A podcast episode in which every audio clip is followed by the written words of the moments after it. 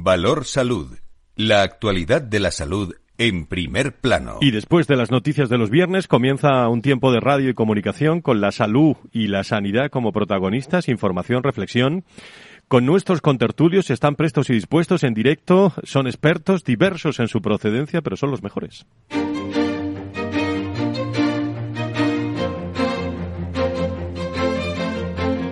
Valor Salud es un espacio de actualidad de la salud con todos sus protagonistas, personas y empresas. Con Francisco García Cabello. ¿Qué tal? Muy buenos días. ¿Cómo están en este viernes? La campaña de vacunación de la cuarta dosis anti-COVID para mayores de 80 años y en residencias va a comenzar el próximo 26 de septiembre. Lo ha acordado hace tan solo unas horas la Comisión de Salud Pública, que también ha fijado el 17 de octubre como arranque para la vacuna de la gripe. En un eh, mensaje, el Ministerio de Sanidad anunciaba también que hoy, hoy viernes, se recibirá la primera tanda de dosis de vacunas adaptadas a la variante Omicron que se distribuirán la próxima semana a todas las comunidades y ciudades autónomas. Se espera eh, que lleguen a lo largo de este mes de septiembre 10 millones de unidades de estas vacunas adoptadas o adaptadas, mejor dicho, a la nueva variante de los fabricantes Pfizer y Moderna. A estas dos marcas podría incorporarse también, eh, podemos saber eh, pronto, la de IPRA.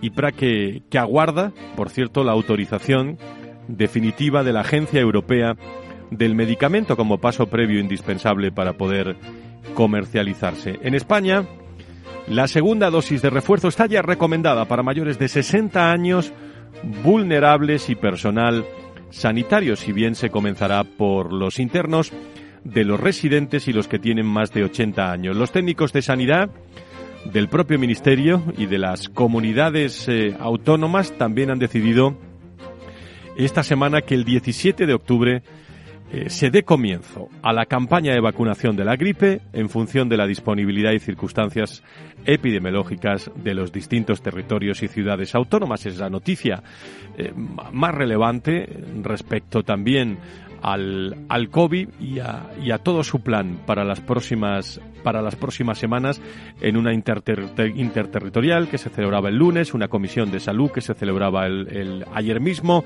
eh, mucha actividad en materia de salud y sanidad en nuestro país. El momento más duro de la pandemia para Salvador y ya fue el 1 de abril del 2020. Ese día hubo, recuerdo, 950 fallecidos y fue muy complicado. Según ha dicho esta semana el que fuera ministro de Sanidad. Lo ha recordado este mismo miércoles en Madrid, el que, como digo, fuera ministro de Sanidad durante los peores mm, primeros meses de la pandemia del COVID y actualmente primer secretario del Partido Socialista de Cataluña, en la presentación de su libro El año de la pandemia, del estado de alarma al inicio de la vacunación. Es publicado por Planeta, ha sido noticia esta semana el exministro de Sanidad ha escrito El año de la pandemia del estado de alarma al inicio de la vacunación, donde recorre la trastienda de aquellos primeros meses que no fueron, independientemente de cualquier color político, fácil para, para nadie. Eh, aunque lógicamente se cometieron eh, errores y aciertos. ¿no? El actual primer secretario del Partido Socialista de Cataluña ha estado acompañado, por cierto, por toda la plana mayor, no faltó casi nadie del eh, propio eh, ministerio, incluido eh, los ministros de otras carteras e incluido el presidente Pedro Sánchez, incluida la señal también que quiso dar Moncloa, luego se retiró, pero que quiso dar Moncloa del sonido que se escuchaba en el salón donde se celebraba esta presentación de, Planeta.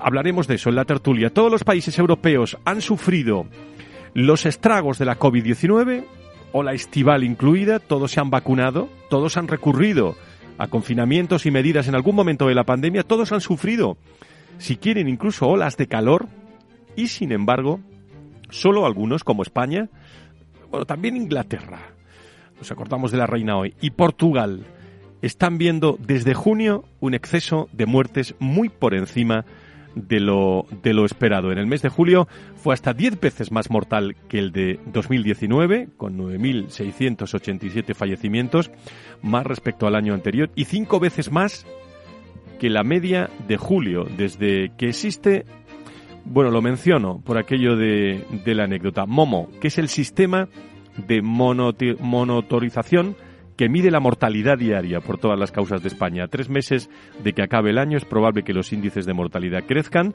Eh, las causas, algunas inciertas, ¿eh? ¿eh? luego lo llevamos a la tertulia, entre las que justifican este aumento de la mortalidad son eh, los efectos de la pandemia, las enfermedades graves, el efecto del coronavirus y también el efecto de las enfermedades cardiovasculares, pero no salen muy bien las cuentas. ¿eh? Vamos a ver eh, cómo podemos analizar todos estos todos estos datos de fallecimientos que, que están llegando a un punto también eh, máximo en, eh, en, la contabilización en los últimos años. Y el director general de la Organización Mundial de la Salud señala en esta línea que se espera un aumento de las hospitalizaciones y muertes por la COVID en los próximos meses ante la proximidad de un clima más frío, atención, en el hemisferio hemisferio norte. Lo dijo ayer en Suiza el máximo dirigente del organismo sanitario internacional, que por cierto aplaudía también, sin embargo, la evolución de la pandemia que está, según su opinión, experimentando un descenso de las muertes notificadas en todo, en todo el mundo, digo, de la, de la pandemia. Muchas noticias con la salud y las personas como protagonista, lo contamos de otra forma, aquí en un nuevo y renovado Valor Salud, septiembre 2022, con muchas eh, sorpresas que tenemos preparadas para los próximos meses, con citas importantes donde vamos a estar, con testimonios destacados, entrevistas que estamos preparando, todo en el entorno de la salud y la sanidad. Habrá algo más importante que esto en nuestra vida? Bueno, pues lo, lo, analizamos todos los viernes aquí en Capital Radio después de estas ocho temporadas. Comenzamos 10 y 11. Valor Salud. La actualidad de la salud en primer plano. Y saludamos en primer lugar, a, se van incorporando con tertulio Luis Mendicuti, secretario general de la Patronal de la Sanidad Privada en España. Don Luis, muy buenos días, bienvenido. Buenos días, Fran. Encantado de saludarte. Muchísimas gracias. Fernando Mugarza, doctor Mugarza, director de desarrollo del IDIS. Don Fernando, muy buenos días. Bienvenido. Muy buenos días, como siempre un placer estar con vosotros. Bueno, no sé por dónde quieren empezar comentando algo, pero Salvadorilla presenta su libro, Hacienda reparte 230 millones en las comunidades autónomas para la transformación digital de la sanidad, la vacunación, como decía yo en el comienzo de la cuarta dosis contra la COVID va a comenzar el 26 de septiembre, 23 millones de, de euros para tres programas de prevención y acción dirigidas a enfermedades raras, eh, y neurodegenerativas, que incluye el ELA, por cierto, salud mental y prevención. Vamos a hablar de salud mental hoy en el programa. Plan de acción de salud mental, el gobierno que va a multar a los farmacéuticos que se niegan a dar gratis la píldora del día después. En fin, hay muchísimos temas. ¿Qué quieren destacar? Bueno, pues la verdad es que eh, la agenda viene, viene repleta, ¿no? Después de estas vacaciones de verano quizá lo que tengo en mente, no porque sea en primer lugar, sino porque, bueno, yo creo que has dedicado también un buen espacio ¿no? en la introducción, que es el tema de la COVID-19.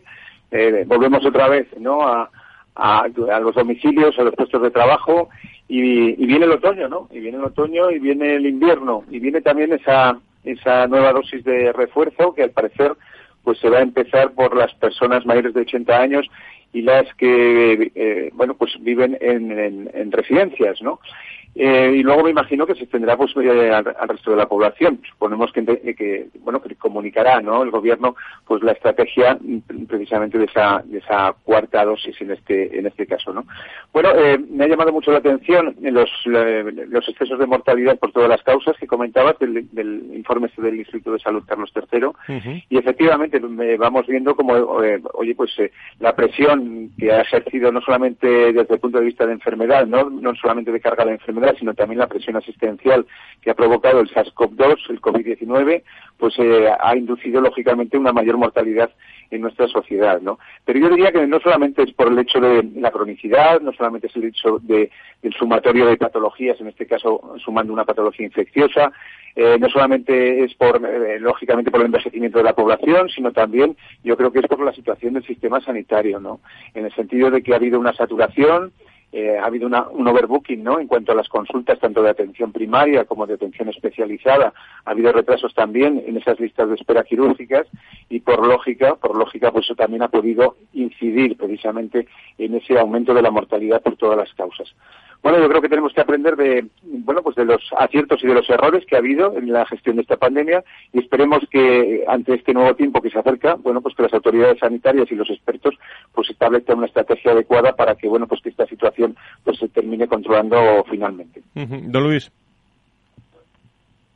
Bueno, has, hablado de todos los datos importantes en cuanto a esta nueva campaña de vacunación del COVID. Yo destacaría eh, lo que has comentado en relación a, la adaptación de las vacunas a, las nuevas cepas, eh, lo cual es una magnífica noticia y demuestra el trabajo que se está haciendo en todos los sentidos para, pues, para afrontar esta, esta pandemia eh, que ya llevamos sufriendo más de dos años.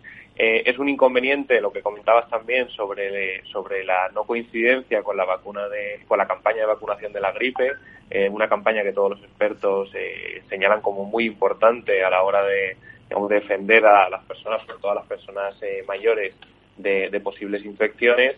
Y, lo que siempre decimos ¿no? desde estas ondas, que, que la sanidad privada está a disposición de la Administración para aquello que necesite. ¿no? Todos estos problemas logísticos que se van a generar por, el, eh, por esta segunda vuelta, digamos, en la, en la campaña de vacunación de la gripe, pues eh, nosotros tenemos eh, alrededor de 30.000 enfermeras a disposición de la, de la sanidad pública para ayudar allí donde, donde fuera necesario. Y en relación a lo que comentaba el doctor Mugarza de las consecuencias de la pandemia, yo creo que son que, que todavía no las conocemos, ¿verdad?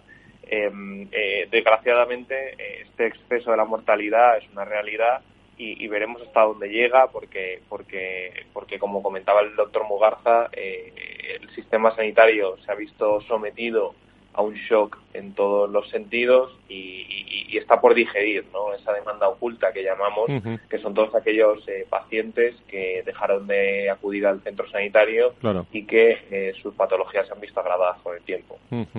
y, que, y que hay que solucionar y que, bueno, ayer mismo leíamos un reportaje también de, de personas de 75, 80, 80 años que con problemas eh, importantes lo citan eh, a tres, cuatro meses vista, ¿no? Parece, parece inconcluyente, pero es lo que está ocurriendo. Eh, Fernando, sé que te tienes que marchar, pero un comentario simplemente, si te parece, el, Salvador Illa con su libro recordando los, los momentos difíciles. Parece que estos dos años han pasado rápido, pero bueno, independientemente de los colores políticos, no tuvo que ser fácil esa gestión, ¿eh? en este caso, Fernando.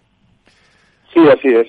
Quiero decir que eh, la verdad es que eh, llega una, una pandemia de estas características, eh, además, pues lógicamente afectando de una forma muy importante a nuestra sociedad y desde luego nada sencillo, ¿no? Pero de todas formas, ciñéndome a lo que es la presentación del libro, que yo no he tenido todavía oportunidad de, de, revisarlo, ¿no? Que lo haré en los próximos en los próximos días. Pero sí que es verdad que eh, al menos eh, quienes quienes estuvieron presentes no eh, echaron en falta no una, una mención precisamente a los profesionales de la sanidad de titularidad privada no porque se hizo mención a los profesionales sanitarios de la sanidad pública pero de nuevo pues los profesionales de la sanidad privada pues quedaron un poco pues en el olvido no cuando realmente la sanidad privada tuvo un papel también clave conjuntamente con la sanidad pública en la gestión eh, sanitaria de la pandemia, ¿no? Yo creo que hay que hacer en ese sentido, pues, eh, como dicen, dar al César lo que es del César, ¿no? Y por lo tanto, pues, a todos los profesionales sanitarios, sin titulación ni apellido, me refiero si, si, desarrollan su tarea en la sanidad pública o en la sanidad privada, yo creo que son merecedores de ese reconocimiento en su totalidad, en su globalidad, porque todos estuvieron, pues eso, eh, dando el callo, ¿no? estando al pie del cañón, en definitiva, eh, muchas veces a riesgo de su propia salud, ¿no? Y además sin ver eh, y sin medrar en cuanto a horas de dedicación, en cuanto a estancia en consultas, en cuanto a estancia en los centros hospitalarios y, como digo, sin eh, apellidos, sin públicos ni privados, sino médicos, enfermeras, celadores, auxiliares de, de, clínica, en fin, etcétera, etcétera. Todos los profesionales sanitarios. Yo creo que ya, ya va siendo hora de que esta esta semántica, ¿no? Pues que vaya calando eh, no solamente en nuestra sociedad, que por supuesto ya ha calado, ¿no? Sino en nuestros administradores, en nuestros políticos. Por Dios, cuando se hable de profesionales sanitarios, especialmente en situaciones de especial gravedad, como es el caso de la pandemia, hablemos de profesionales sanitarios sin apellidos. No sé lo que opinarás, Luis, pero vamos, es que no... lo tengo muy claro. Gracias, Fernando. Es que no se pudo invitar a nadie, porque estaba todo ocupado por ministros, secretarios de Estado y tal, no cabía nadie, entonces, hombre, no, no podían invitar a la sanidad privada en ese, en ese momento. Pero realmente no estaba en el, no estaba en el. Gracias Fernando por los comentarios. ¿eh? El, el, eh, Luis no estaba en el guion, ¿no? Sí, yo coincido totalmente con el, con el doctor eh, Mugarza, además lo ha dicho de una forma muy, muy clara y muy elegante, ¿verdad? Eh, yo creo que, que escuece, digamos, esa, esa necesidad de subrayar la defensa de la sanidad pública por parte del gobierno actual, cuando en realidad yo creo que todos estamos defendiendo la sanidad pública y prueba de ello fue lo que ocurrió en la pandemia y la, la, colaboración que hubo de la mejor forma posible y la predisposición de todos, eh, no solo a nivel eh, institucional de la sanidad privada, de las asociaciones que representamos, que también, tanto ASPE como IBIS, sino, sino también, por supuesto, por los profesionales sanitarios que se vieron en la misma situación que se vieron los sanitarios que trabajaban en la sanidad pública. En, el libro eh, se cita a nuestro presidente, al presidente de ASPE, a Carlos Ruz, eh, digamos de una forma un tanto parcial, eh, y, quizás Carlos no lo dirá nunca, pero, pero creo que, Carlos se merecería que se lo hubiera tratado, digamos, de otra forma, ¿no? En este, en este libro. Y em, porque, porque la realidad es que Carlos personalmente, ASPE y toda la sanidad privada en su conjunto, pues hicieron todo lo que pudieron para afrontar aquellos peores momentos, sobre todo en la Comunidad de Madrid, donde fue, como todos sabemos, donde estalló en un primer momento el, el COVID-19. Así que, una pena, porque al final nos estamos refiriendo también a, una época un tanto, un tanto complicada, que todo el mundo lo pasó muy mal y, escuece un poco esta diferenciación. Eh, déjeme a ver qué opine el doctor Timerman, eh, Rafael, que está con nosotros en, en directo. Don Rafael, encantado de saludarle. Muy buenos días, bienvenido. Igualmente, Fran, y encantado yo y con esta con, este, con sus compañeros a los que tanto admiro. ¿eh? Muchísimas gracias. Bueno, médico de familia, más de 25 años de experiencia en el sistema público de salud en empresas privadas, especialista en medicina del trabajo, responsable médico de la Fundación Querer. Bueno, estamos hablando del ministro y ya ha presentado su libro en la pandemia. Los de privada echan de menos que no se mencionó a la privada. ¿Cómo sería el libro del doctor Timeman en su, en su opinión? No sé si le ha podido echar un vistazo. Eh, ¿qué, contaría? Eh, he, conseguido ver solo lo que son las reseñas. ¿no? En efecto, me, me llamó la atención esta diferencia a pesar de trabajar en uh, el sector público, esta diferencia con el sector privado, ¿no? Me parece lamentable. No, no, eh, gracias, en parte, a que había otro sistema que era el privado, pues eh, eh, se nos olvida cómo estaban de colapsados los hospitales públicos y que gracias a eso se pudieron atender a otros muchos, ¿no? Donde, por cierto, ahora empieza a haber reticencias respecto al pago de, de, de, de, la atención prestada, ¿no? O sea, eso es lamentable. Yo creo que se nos olvida a veces eh, pensamos mucho en el confinamiento y se nos olvida la catástrofe que aquello supuso y que es verdad que fue una catástrofe para todos, incluido para, para, el, para el ministro Illa, pero, pero lo que nos ocurrió eh, respecto a cierre, a dejar de atender a gente, y luego respecto a otra cosa que se nos olvida también, que es respecto a la prevención, o sea que eh, si estábamos haciendo pruebas para detectar cáncer precoz, como son las citologías, eh, bueno, pues este es el momento en el que a lo mejor empiezan a aparecer nuevas, ¿no? Eh, nuevos cánceres que podían haberse haberse prevenido. ¿no? Eso haría falta una, una evaluación, por cierto, que se dijo que iba a haber una evaluación independiente con el tiempo y que pidieron eh, sectores más bien más bien progres, yo creo que como una intencionalidad política, pero que no se ha vuelto a hablar sobre esa evaluación de qué es lo que pasó, por no hablar de los comités de expertos, de que, de saber por qué se tomaban las decisiones que se tomaban. Insisto, sabiendo que, el momento fue realmente catastrófico. Yo estuve en la atención primaria eh, todo el tiempo de la pandemia eh, y, la verdad es que fue un, verdadero horror y donde lo que se hizo es lo que se podía hacer. y hemos mejorado en ese sistema. ¿Qué hemos aprendido, doctor Timerman? Yo creo que aprender poco, porque lo que queda es eh, cierto miedo. Todavía eh, a mí me comentan cómo hay consultas en las que a los pacientes se les atiende a 5 metros de distancia, donde se les ve la garganta a 5 metros de distancia, eh, donde todavía hay que recuperar una cierta normalidad. Y esa nos va a costar, nos va a costar. no, no, no sé si hemos aprendido del todo. Ya tuvimos un primer aviso con el ébola, que también también nos, nos debemos acordar de aquello y, que, y, que, en realidad pasar, pasar no pasó casi nada. Es, la muerte de, de un perro y, de dos personas que vinieron desde, desde África. ¿no? Pero ya entonces debía haberse tomado medidas de coordinación y de, y de salud pública que yo creo que, que nos está costando retomar. En, un minuto y medio que me quedan dos cuestiones. Uno, está aumentando la mortalidad. Eh, ¿Qué referencia o qué reflexión podemos hacer de esto? Digo, en, máximos. Sí, sí. Yo creo que las dos que, ya hemos comentado, la que tú mismo comentabas, que es el, eh, y, tus compañeros, la, la cronicidad, la, la, dificultad para la atención y la segunda respecto a la prevención, que no, no, solo es no comer alimentos grasos, sino hacer pruebas, hacer mamografías, hacer eh, detección de cáncer de, de, útero, detección de cáncer de próstata eh, y que lo que necesitamos son datos. Yo, como soy médico, creo que yo me dedico a la ciencia y esto debe demostrarse. ¿no? Ahora mismo no sabemos muy bien qué está pasando. Claro. Bueno, por último, eh, díganos algo de la Fundación eh, Querer. Eh, ¿Qué hace el doctor Timmerman en la Fundación Querer? bueno, yo soy responsable médico de la Fundación Querer, que está dirigida por la, por la periodista Pilar García de la Granja y que sí, señor.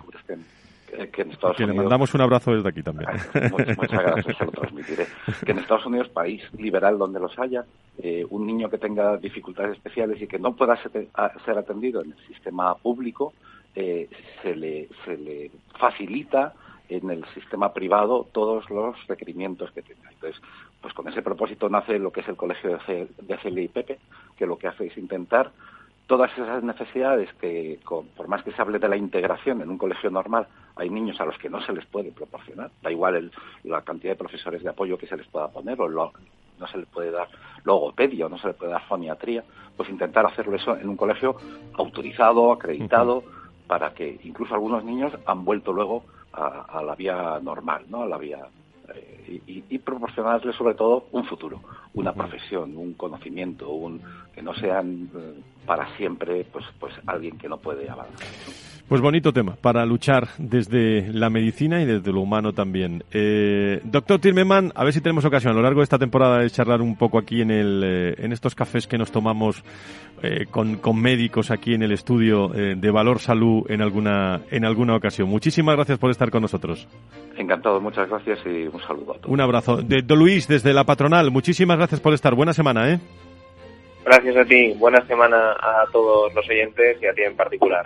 muchísimas gracias. Nos espera la otra parte del programa. Eh, está también eh, con nosotros eh, Antonio Burgueño hoy y, muchos contertulios también. Vamos a hablar de salud mental y vamos a hablar de, de Sedisa y analizar esto de del exceso de mortalidad, que nos llevamos, pues yo creo que los máximos números en cuanto a la media europea. Lo vamos a analizar a vuelta de pausa, no se vayan.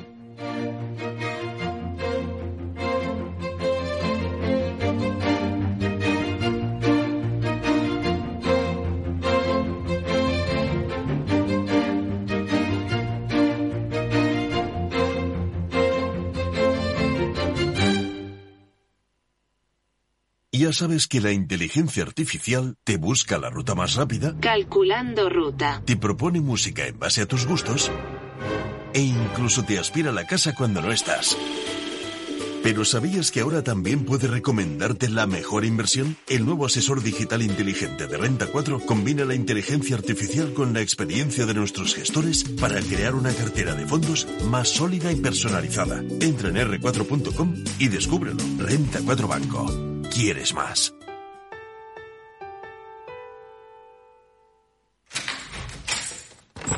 Salón. Gotera. Todo seco. Es muy simple asegurarse con el Betia. Simple, claro, el Betia. Capital Radio Madrid, 103.2. Nueva frecuencia, nuevo sonido. Esto te estás perdiendo si no escuchas a Rocío Arbiza en Mercado Abierto. Eduardo Martínez, cofundador de la FinTech Tokio. El mercado africano también está creciendo muchísimo. Hay que tener en cuenta que tanto el mercado asiático, africano y latinoamericano es un mercado donde hay más penetración de móviles que de banca por lo cual eh, propuestas digitales que puedas tener en el móvil son muy eficientes para ese tipo de mercados. Mercado Abierto con Rocío Arbiza.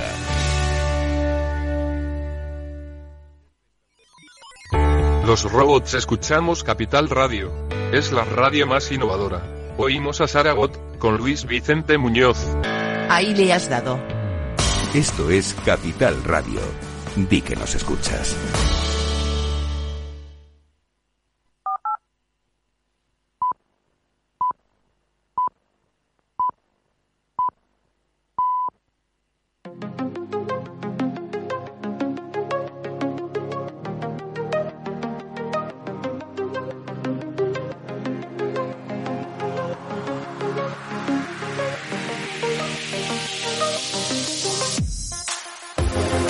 Valor Salud es un espacio de actualidad de la salud con todos sus protagonistas, personas y empresas. Con Francisco García Cabello. Es la octava temporada que estamos con todos ustedes, con la salud, gracias a todo el equipo de todas las personas que se acercan, desde la especialización, desde la técnica, desde lo novedoso, desde la innovación, desde el saber contar, eh, cada vez lo explican mejor y eso es una eh, maestría también que tienen los eh, buenos profesionales del mundo de la salud y la sanidad. Eh, cada vez en las distancias cortas, en las consultas, los médicos, las noticias buenas, las malas, todos los políticos, la, la, economía de la salud deben contarlo cada vez mejor. Es nuestra ocupación y nuestra preocupación también en un día, amigos, cuando hemos sabido que la campaña de vacunación de la cuarta dosis anti-COVID para mayores de 80 años y en residencias va a comenzar el próximo 26 de, de, septiembre. Así lo, lo aprobó ayer mismo la Comisión de Salud Pública y el 17 de octubre también será la fecha de arranque para la vacuna de la gripe. También se anunciaban eh, las adaptaciones a la variante Omicron que se distribuirán ya directamente la próxima semana. Eh, eso está a la vuelta de la esquina a todas las comunidades y ciudades autónomas. Al mismo tiempo, analizamos, fíjense que estamos dando datos de, de esas nuevas variantes, nuevas vacunas, y echamos un vistazo con la presentación de Salvador Illa del libro. Eh, José María Sánchez, ¿cómo estás? Muy buenos días, bienvenido. Muy buenos días. Eh, echamos un vistazo eh, porque eh, se recordó en ese libro eh, el año de la pandemia, que lo estamos hablando en este programa de Salvador Illa, muchos, muchos detalles y, y, especialmente eh, se hablaba del, del duro día, eh, ese día de, de, abril, cuando fallecieron más de 950 personas. Y claro, la, la, la transmisión, el día a día de Salvador Illa eh, pues que le tocó estar, eh, estar ahí, pues no tuvo que ser nada fácil, independientemente de la queja generalizada también que en esa presentación de ese libro no hubiera nadie del sector, del sector privado. ¿Algún detalle más para cerrar con la presentación de este libro que ha sido un, una cita importante del mundo de la sanidad esta, esta semana? Sí, la verdad es que hay bastantes detalles más que comentar del libro de Salvadorilla. Por una parte está prologado por eh, Fernando Simón. Recordemos que durante la pandemia era el director del Centro de Coordinaciones de Alertas y Emergencias Sanitarias. El acto ha estado apadrinado por el presidente de gobierno, Pedro Sánchez. Tenemos el listado de todos los miembros del gobierno que han asistido. Pero estaban todos, ¿no? Yo creo que tardaríamos menos si dijéramos quiénes no estaban que, que, los que sí estaban, ¿no? Porque es un listado, digamos, enormemente largo, o sea, y como es un, un gobierno además con bastantes miembros, pues sería un poco eh, digamos, eh, fatigoso de leer. Lo interesante de la cuestión es que, tanto en el, lo que hace referencia en el libro como algo a lo que se aludió mucho en la presentación, se habló bastante de los enfrentamientos políticos que hubo, especialmente recordemos con la Comunidad de Madrid, y luego lo ha dicho también ahora mismo el doctor Timmermans, con aquel comité de expertos del que todavía se sigue esperando conocer los mínimos detalles porque eran los que además iban dando las indicaciones de la famosa desescalada eh, y demás de algunas de las cosas que ha dicho el ministro precisamente este miércoles en la Casa de, de, América de Madrid con respecto a la presentación. Dice, confieso que antes de llegar no conocía mucho sobre este órgano de cogobernanza, en referencia al Consejo Interterritorial del Sistema Nacional de Salud. Uh -huh. También ha dicho, he pensado una y mil veces si pudimos hacer algo distinto. Y seguro que es así. Y que algo pudimos hacer mejor pero no tengo ninguna duda de que con carácter general actuamos correctamente haciendo lo que debíamos. Ha añadido, había una sensación de miedo a lo desconocido, una percepción clara de la necesidad de coordinarse. Esto es eh, también cuando él cita todos los momentos previos a la declaración de estado de emergencia, que es cuando, por una parte, la Comunidad de Madrid entendió que había que tomar unas medidas, se cerraron todos los centros eh, académicos, todos los colegios, universidades y demás, y no sabíamos muy bien por dónde iban a ir las cosas. ¿no? También estaba allí el presidente del gobierno y le estaba contando, bueno, a todos y al presidente del gobierno las comunicaciones internas ¿no? que hubo con, eh, con el presidente del, del, del, gobierno en los grandes momentos ¿no? de, delicados ¿no? que vivió el país a, en, en, en esa época. ¿no? Sí, recordemos que a final de febrero en Italia incluso se le iban a cerrar todas las iglesias, si quieras que no, y era un indicativo de, de hasta dónde podía llegar el problema de la pandemia. Y en, en, España tuvimos en torno a ese fin de semana del 8-9 de marzo Después, el día, a partir del día 11 de marzo, en Madrid se cerraron ya todos los colegios, universidades y demás. Y lo que nos dice, eh, según ella, es que hubo una videoconferencia en la mañana del 13 de marzo. Eso lo menciona, sí. Eso es, dice, voy a eh, proponeros convocar el estado de alarma, dijo el presidente de gobierno, a los cuatro vicepresidentes, a la ministra portavoz y a la persona que entonces estaba al fondo del, al frente del Ministerio de Transporte. Son los momentos que se han visto. No, ponemos todos los sonidos porque han sido protagonistas y además eh, hubo un intento, ¿no? Por parte de Moncloa de, de, abrir línea. Eh, no, era ningún eh, ninguna cita de Estado ni ni del ni del gobierno, pero luego se eliminó ese sonido, ¿no? De, Estaba previsto en la agenda de Moncloa que se retransmitiera el acto en streaming. Eh, de hecho, durante un tiempo incluso estuvo disponible algún corte del presidente del gobierno en la página web de la Moncloa, la parte de multimedia.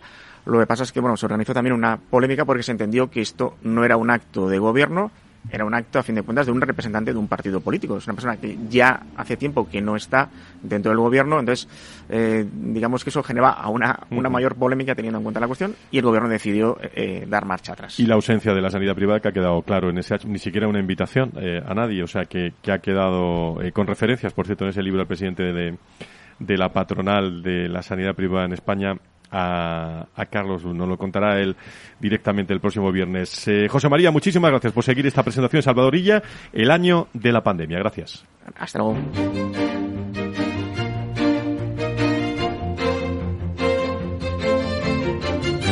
Y durante el mes de julio, eh, lo hemos dicho, se han registrado un número de fallecimientos bastante, bastante alto, amigos y, y amigas que nos están escuchando. Y no solo eh, iba a decir alto, sino también por encima del número que los organismos oficiales preveían. Según el Instituto de Carlos III, son unos 10.750 fallecimientos más de los previstos, de los cuales en torno a 2.200 se pueden atribuir al, al calor que están eh, o que estamos padeciendo. Vamos a padecer este fin de semana hasta el domingo, ¿eh? pero que hemos padecido durante todo el verano.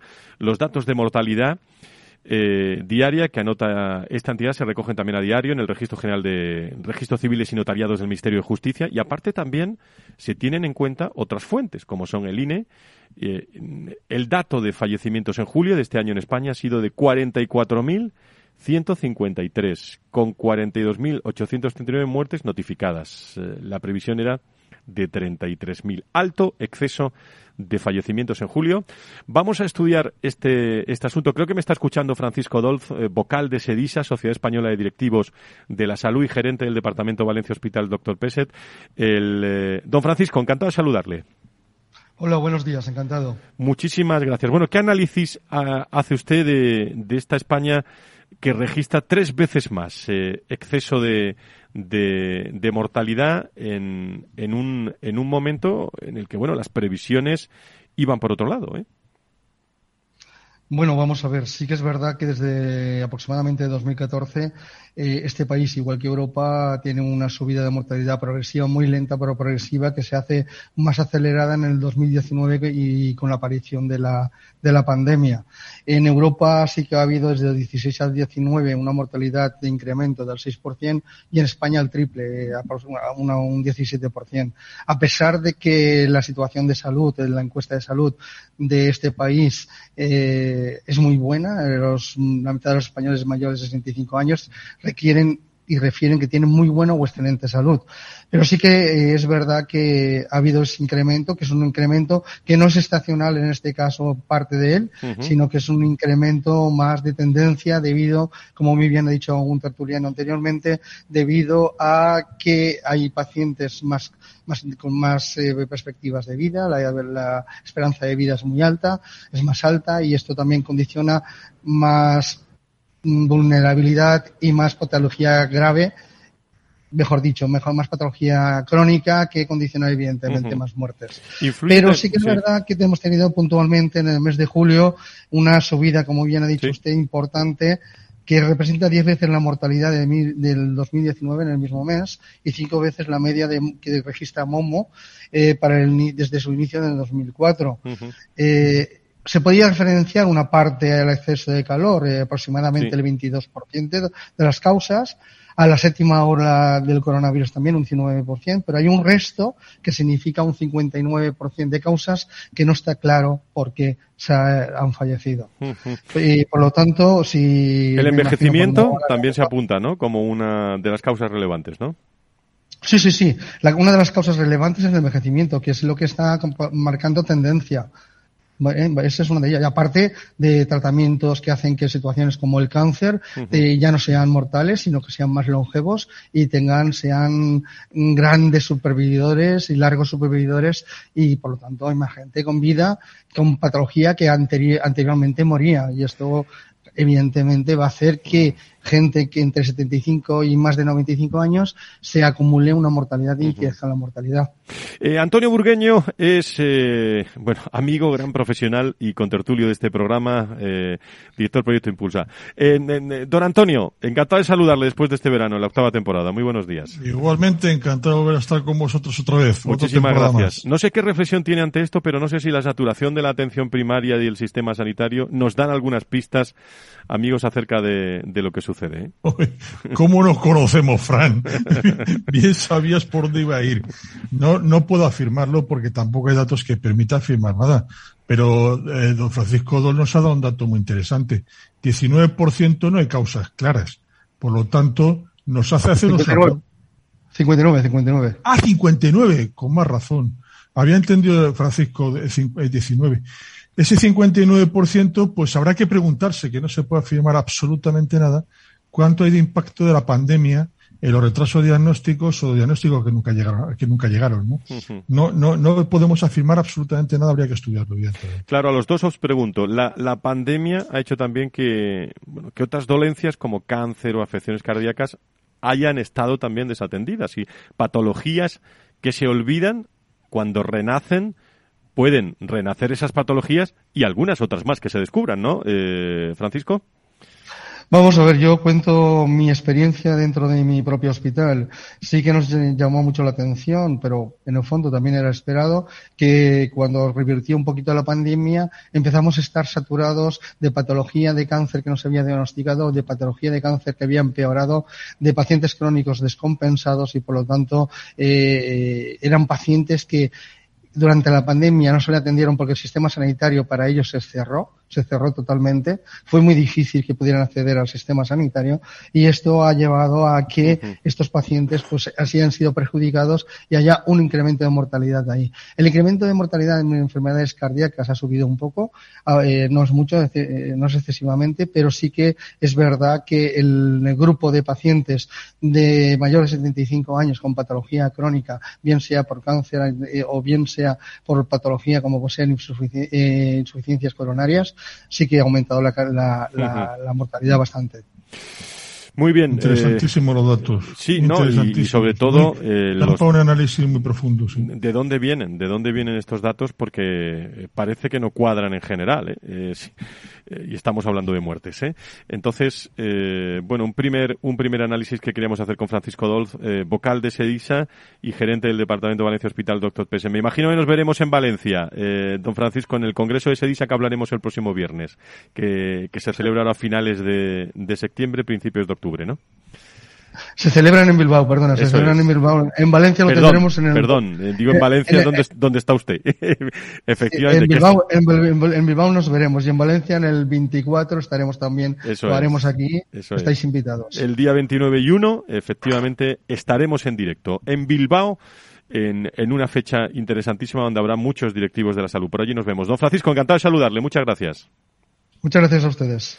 Bueno, eh, pues eh, Antonio, eh, Nacho, Nacho Nieto eh, enseguida estará con nosotros. Eh, eh, Antonio, algo que, que, quieras destacar más, luego se incorpora Nacho y seguimos con, con la tertulia, pero algo que te que hayas escuchado o que, o que, o que merezca la pena comentarlo, o algo que no hayamos comentado en este programa. Bueno, es que, es que, no, no, es que, hay mucha reflexión detrás de todo. Fíjate el dato que, que se está hablado, don Francisco lo ha hablado de del tema de cáncer, da datos muy directos de su hospital que son fácilmente generalizables con el tema del cáncer y ha, hecho referencia al tema cardíaco porque es un tema que parece que no, pero también se nota porque parece más agudo, más, pero el tratamiento y el seguimiento de, la, de las patologías cardíacas es muy importante. Y, se está notando, y además hay mucho trabajo por hacer, la coordinación de los procesos asistenciales, que primaria haga eh, su trabajo que le puede hacer, no es que no lo haga, es que tiene saturación que no tiene la culpa primaria, tiene la culpa de las circunstancias. Y, y, luego, pues eh, hay temas muy interesantes que habrá que tratar y da para un debate muy interesante, Fran. Es el tema de todos los procesos de innovación. Hay mucha patología, ahora mismo se está hablando de mieloma, que tiene, es difícil de tratar, pero hay tratamientos, incluso ya se empieza a hablar de CAR-T, eh, pero que es que la innovación tarda muchísimo en llegar es que eh, hay un proceso, cualquier innovación uno empieza a ver cómo se aprueba primero la, la FDA, después viene la EMA y, después llega la española. Quizás la EMA y España tenga que seguir uno detrás de otro, pero entre que está disponible el medicamento, la solución o el tratamiento, hasta que llega a, a poderse tratar en nuestro país, hay unos plazos tremendos, ¿no? Y eso, pues yo creo que es uno de los grandes retos del sistema, ¿no? Enseguida estamos con Nacho, Nacho Nieto, eh, que, que, está con, eh, con nosotros, lo, lo, podemos ir llamando ya. Eh, pero fíjate, Antonio, que, que, he visto una noticia esta semana hablando de la salud mental, que me ha llamado mucho la atención, que es una, una reciente investigación que, que avala la eficacia de la participación de los animales en determinadas terapias. ¿eh? En concreto tratamientos a pacientes con problemas severos de salud mental. Es una conclusión del estudio a cargo de, Purina también, el Centro de Adicción de Salud Mental en, eh, Toronto. Me ha llamado la, la atención porque tiene mucho que ver con la motivación a los pacientes, con conectar a los pacientes entre sí y a los investigadores y reconfortar también a los pacientes en estos tiempos que, corren. Sonia Sáez es veterinaria eh, y creo que está con nosotros en línea. Eh, querida Sonia, ¿cómo estás? Muy buenos días. Buenos días, muy bien. Bueno, desde Purina también habéis hecho esta investigación, pero eh, cuéntanos un poco cómo, cómo ayuda eficazmente esta terapia en las enfermedades mentales graves de los animales, en concreto de los perros, ¿no? Sí, en este caso el, el estudio que llevamos a cabo eran con perros que realizaban terapias en pacientes con, con problemas severos de salud mental y realmente los resultados han sido muy esperanzadores. Vemos cómo pues, se pueden, como los profesionales sanitarios son capaces de conectar con los pacientes, que los pacientes también conecten entre sí, hablen entre ellos, interactúen y también se sientan más reconfortados. Hablamos también que la salud mental a día de hoy está muy estigmatizada y sienten también, tienen unos sentimientos como muy de rechazo, muy negativos y también les ha permitido el hecho de romper el hielo cuando entablan una conversación, el generar confianza y el abrirse también a otras personas, sentirse queridos y sentirse escuchados, lo que es muy importante para la mejora de estos pacientes. Me imagino cuando la soledad en muchos momentos juega un papel importante, ¿no? Sí, así es, y el, el no sentirte comprendido. Y curiosamente el hecho de introducir perros en este caso humaniza los procesos, que parece mentira que tengamos que, que pedir o, o, que los animales nos echen una mano para humanizar pero así es, es un hecho. Y la verdad es que llegan, son capaces de, de llegar a sitios o a lugares o a puntos en los que las personas no somos capaces de llegar con los pacientes. Apoyo emocional, ¿no? Especialmente, sobre todo, nos estamos fijando y de todo, en ¿eh? personas mayores que, como decía yo, viven solas o, o aquellas que sufren también episodios, eh, eh, Sonia, o trastornos de depresión, ¿no? En estos momentos, ¿no? Sí, también lo hemos visto durante la pandemia. Los animales han sido eh, salvadores para las personas que tenemos la suerte de convivir con ellos, porque a nivel de bienestar emocional son, es muy reconfortante poder compartir la vida con unos seres que dan amor incondicional sin esperar nada a cambio. Para las personas mayores también vemos en diferentes estudios que hemos eh, revisado el, bueno, la fortaleza que tiene, el sentimiento de pertenencia, la, la sensación de poder crear rutina y tener una obligación de cuidar a otros seres. Esta responsabilidad hace que la autoestima de la gente mayor se siente, se suba y se sientan muy reconfortados en el hecho de que la confianza eh, incrementa porque son capaces de, de mantener a, alguien, pero aún así eh, nosotros no, no somos capaces de llevar también como ellos, es un hecho. Bueno, pues lo queríamos poner en, en valor porque nos ha parecido interesante, ha parecido interesante eh, esta, esta reflexión. Eh, Sonia Saez, muchísimas gracias por estar con nosotros. Muy buenos días. Gracias a vosotros. Buenos días.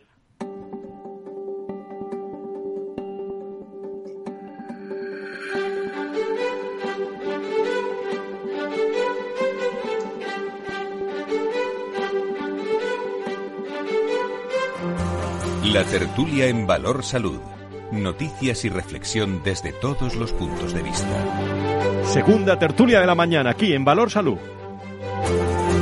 Con Nacho Nieto, experto en políticas sanitarias eh, y ex consejero de salud de La Rioja, que le doy los buenos días. Nacho, ¿cómo estás? Buenos días.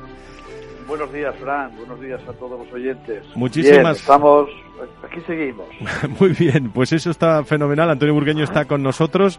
No sé, Antonio, si te querías referir. Por cierto, eh, os ha invitado Salvadorilla a la presentación del libro a, los dos de esta semana porque no os vi por allí, por la presentación del libro. no sé, no. No, no, o sea que nos acordado de nosotros. te invitó, bueno. Bueno, no sé si queréis decir algún comentario general sobre, sobre esto o, incluso Antonio. a mí me, ha gustado mucho, es un tema muy interesante el tema de los perros, es mucho más de lo que la gente se cree. Sí, por eso lo y además estamos más próximos a ellos en el comportamiento de la gente, la gente se cree. Ya hace tiempo que Pavlov lo explicó, los perros de Pavlov, ¿no? Cómo el comportamiento aprendido con los perros y las personas tiene una similitud bestial, ¿no? Y, bueno, ¿no? Y muy interesante. Yo creo que los animales, eh, los que los tenemos, eh, no, es que te enseñe te deje enseñar, no sé, es una cosa muy difícil de explicar. Lo que también es seguro que te obligan a, moverte y andar y hacer ejercicio, que tampoco es poco, porque si no muchos días no, no saldrías a ese paseo. O sea que... Nacho, ¿alguna cosa que, quieras poner en primer plano? es que, eh, bueno, si, es, si, si, si volvemos a hablar del libro, la verdad es que a mí me cuesta, porque porque yo de momento ni lo he leído ni Fran, este quiere hablar de su, del libro, no de suyo, pero del libro. Sí, no, y no es que quiera hablar de mi libro tampoco. Pero del libro. Esa la, la cuestión, pero es que, en fin, eh, se siguen oyendo, eh, ahora que ha resucitado un poco en este ámbito este señor, se siguen oyendo importantes críticas de personas que saben algo de lo que es la la, sanidad, eh, críticas de cómo llevó el tema de la pandemia y ahora parece que en ese libro de alguna forma es una lección de lo que ocurrió en la pandemia, ¿no? Eh, en fin, yo creo que hay que tener un poco de cuidado. Pero bueno, nada más, ¿eh? por hacer un comentario sobre un libro que no he leído y que eh, posiblemente nunca lo lea. Oye, es un... Si, quieres hablar del libro, sujétame el cubota que yo también te lo digo.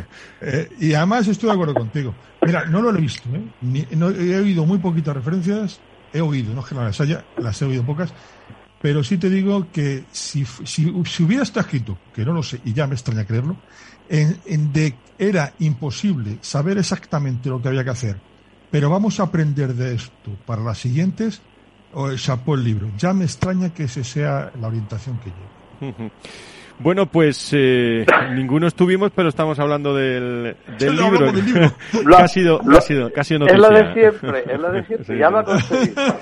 Oye, no me, no me dicen, no me dicen ustedes nada, eh, no, no, nos habla, no hemos hablado en el programa, pero lo digo yo, Hacienda va a repartir 230 millones eh, entre las comunidades autónomas para la transformación digital de la, la sanidad. Tengo aquí el gran listado por comunidades autónomas y eh, bueno, Andalucía se lleva buena parte eh, y los 70 millones de euros que se enviarán a las comunidades autónomas en 2002, en 2022, perdón, se reparten eh, de distintas formas pues, en, en, distintas regiones. No sé si tienen algún algún comentario. Uy, me ha tocado sensible. Bueno, saca usted unos temas interesantes. ¿eh? Vamos a ver, la transformación digital, la transformación digital ni con esos millones ni con muchos más van a hacer falta eh, muchos más millones. Creo que es esa partida es una partida plurianual, una partida en el 22, otra en el 23 y yo creo que incluso se va se va más allá. No estoy ahora, como no tengo el dato delante, no estoy absolutamente seguro. Si hablamos ya de cómo se reparte, pues va a ser otra otra cuestión. Pero eh, fíjate, a mí se me, me viene a la cabeza un comentario sobre este asunto. Lo más importante de todo es que sean capaces las comunidades autónomas de utilizar esos fondos, de utilizarlos, de utilizarlos enteros y de utilizarlos para conseguir la transformación digital del sistema sanitario y de cada servicio de salud, que es terriblemente importante para el futuro de la salud española y del sistema sanitario español. Eso sí que es importante, porque nos vamos encontrando, y no vamos a entrar en detalles concretos, pero que se reparten muchas veces fondos que luego las comunidades no son capaces de ejecutar. Eso es terrible. Aquí, Antonio, no están incluidos los teléfonos móviles, ¿no? De renovación para todos los... Vale, vale. Pero además es que es un tema que la mitad de agosto se les ocurre sacar a, Carlos III una subvención para medicina personalizada que terminaba el 11 de agosto. Montar un equipo y tal, pero lo conseguimos. Y se ha hecho una, con un hospital, se ha hecho un planteamiento, una empresa para inteligencia artificial. Pero lo que, a lo que iba, me parece que la transformación digital es muy importante, pero hay que invertir en en lo que los investigadores llaman la traslación, ¿no? lo que llaman, eh, eh, bueno, pues trasladar la, realmente la investigación, lo que se, los resultados, la, innovación al, al, puesto de trabajo, al día a día, y eso es muy complicado. ¿no?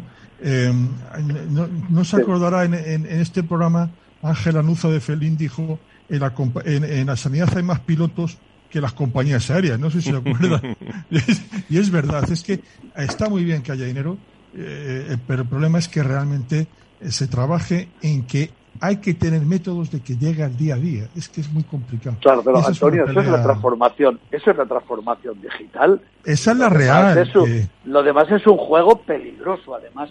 O sea, si no conseguimos que esas nuevas tecnologías, aparte de tener teléfonos inteligentes muy potentes y otros terminales, ¿no? Que se dice otros smartphones y otros terminales, de tenerlos, lo que hay que hacer es eh, utilizarlos para atender mejor a los pacientes, para eh, ese trabajo que hacen los profesionales eh, sanitarios, ese trabajo, esa, la relación, por supuesto, también con el paciente, que se haga, claro, que se haga de otra manera, que se haga utilizando esos medios y utilizando todo el conocimiento que dan y que permiten obtener esos medios. ese empieza a ser el truco, si no, si no nos hacemos trampa.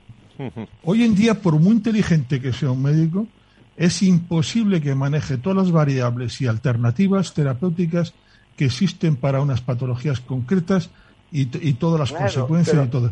Es imposible. las, herramientas tecnológicas ayudan, es un ejemplo. Eh, entonces, bueno, pues eh, es muy importante esto, pero no solamente decir vamos a invertirlo, que se reparta bien que se implique, y que se trabaje mucho el que llega al puesto de trabajo. Sí, sí, pero Antonio, eh, yendo a ese, has dicho un médico, a ese profesional sanitario que es tan, tan inteligente, el más inteligente será el que sea capaz de obtener las y de utilizar las herramientas más inteligentes. Ese es el asunto. Bueno, pues... yo, ah, no, no, que no, no, no, no, quiero cortarles, ¿eh? No quiero cortarles ni mucho menos. No es que estoy preocupado porque estamos de acuerdo en todo. Porque, porque prácticamente nos vamos, nos vamos a ir. Simplemente les quería mencionar, eh, cuarta dosis, cuarta dosis, la tenemos aquí ya, ¿eh? eh mayores de 80 años, residencias, comenzamos el 26 de septiembre. Bueno, entre que estamos mezclando el libro de Illa eh, con todas las cosas que ocurrieron hace dos años y esta cuarta dosis hay que ver la, la historia que hemos pasado ¿eh? de, de, de pandemia en todo este tiempo. Antonio, Nacho. Nacho, Nacho. Antonio, Antonio. Nos quedan segundos, rapidito. Pues que, pues que tenemos que aprender todavía más. Eh, está con todo eso que hemos pasado, pero bueno, que estaba cantada la cuarta la cuarta vacuna y los recordatorios, como ya creo que algún país ha establecido, ¿no? Eh, una anual, por lo menos, creo que ha sido Estados Unidos. Entonces, yo creo que en ese camino, ese no lo vamos a perder seguro y que solo sea una la que nos tengamos que poner cada año de recordatorio. Uy, que es tardísimo, que es tardísimo, que nos vamos. Una de Paolo Conte, os voy a poner esta, esta, esta mañana. Para, todos. ¿eh? Vamos a ver si os gusta. ¿eh? Bueno, pues, abrazos a todos. Esta no me digáis que no es. Eh, este es de vuestra época, ¿eh?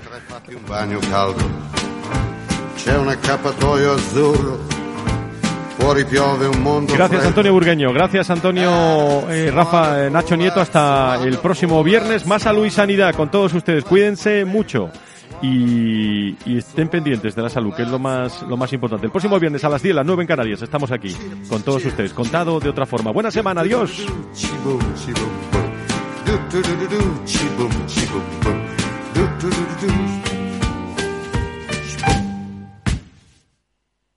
Frente a los impagos, vitamina D, la fórmula de información empresarial exclusiva de Informa para minimizar los riesgos y facilitar la toma de decisiones.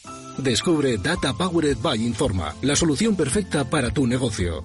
Consulta al especialista en Informa.es.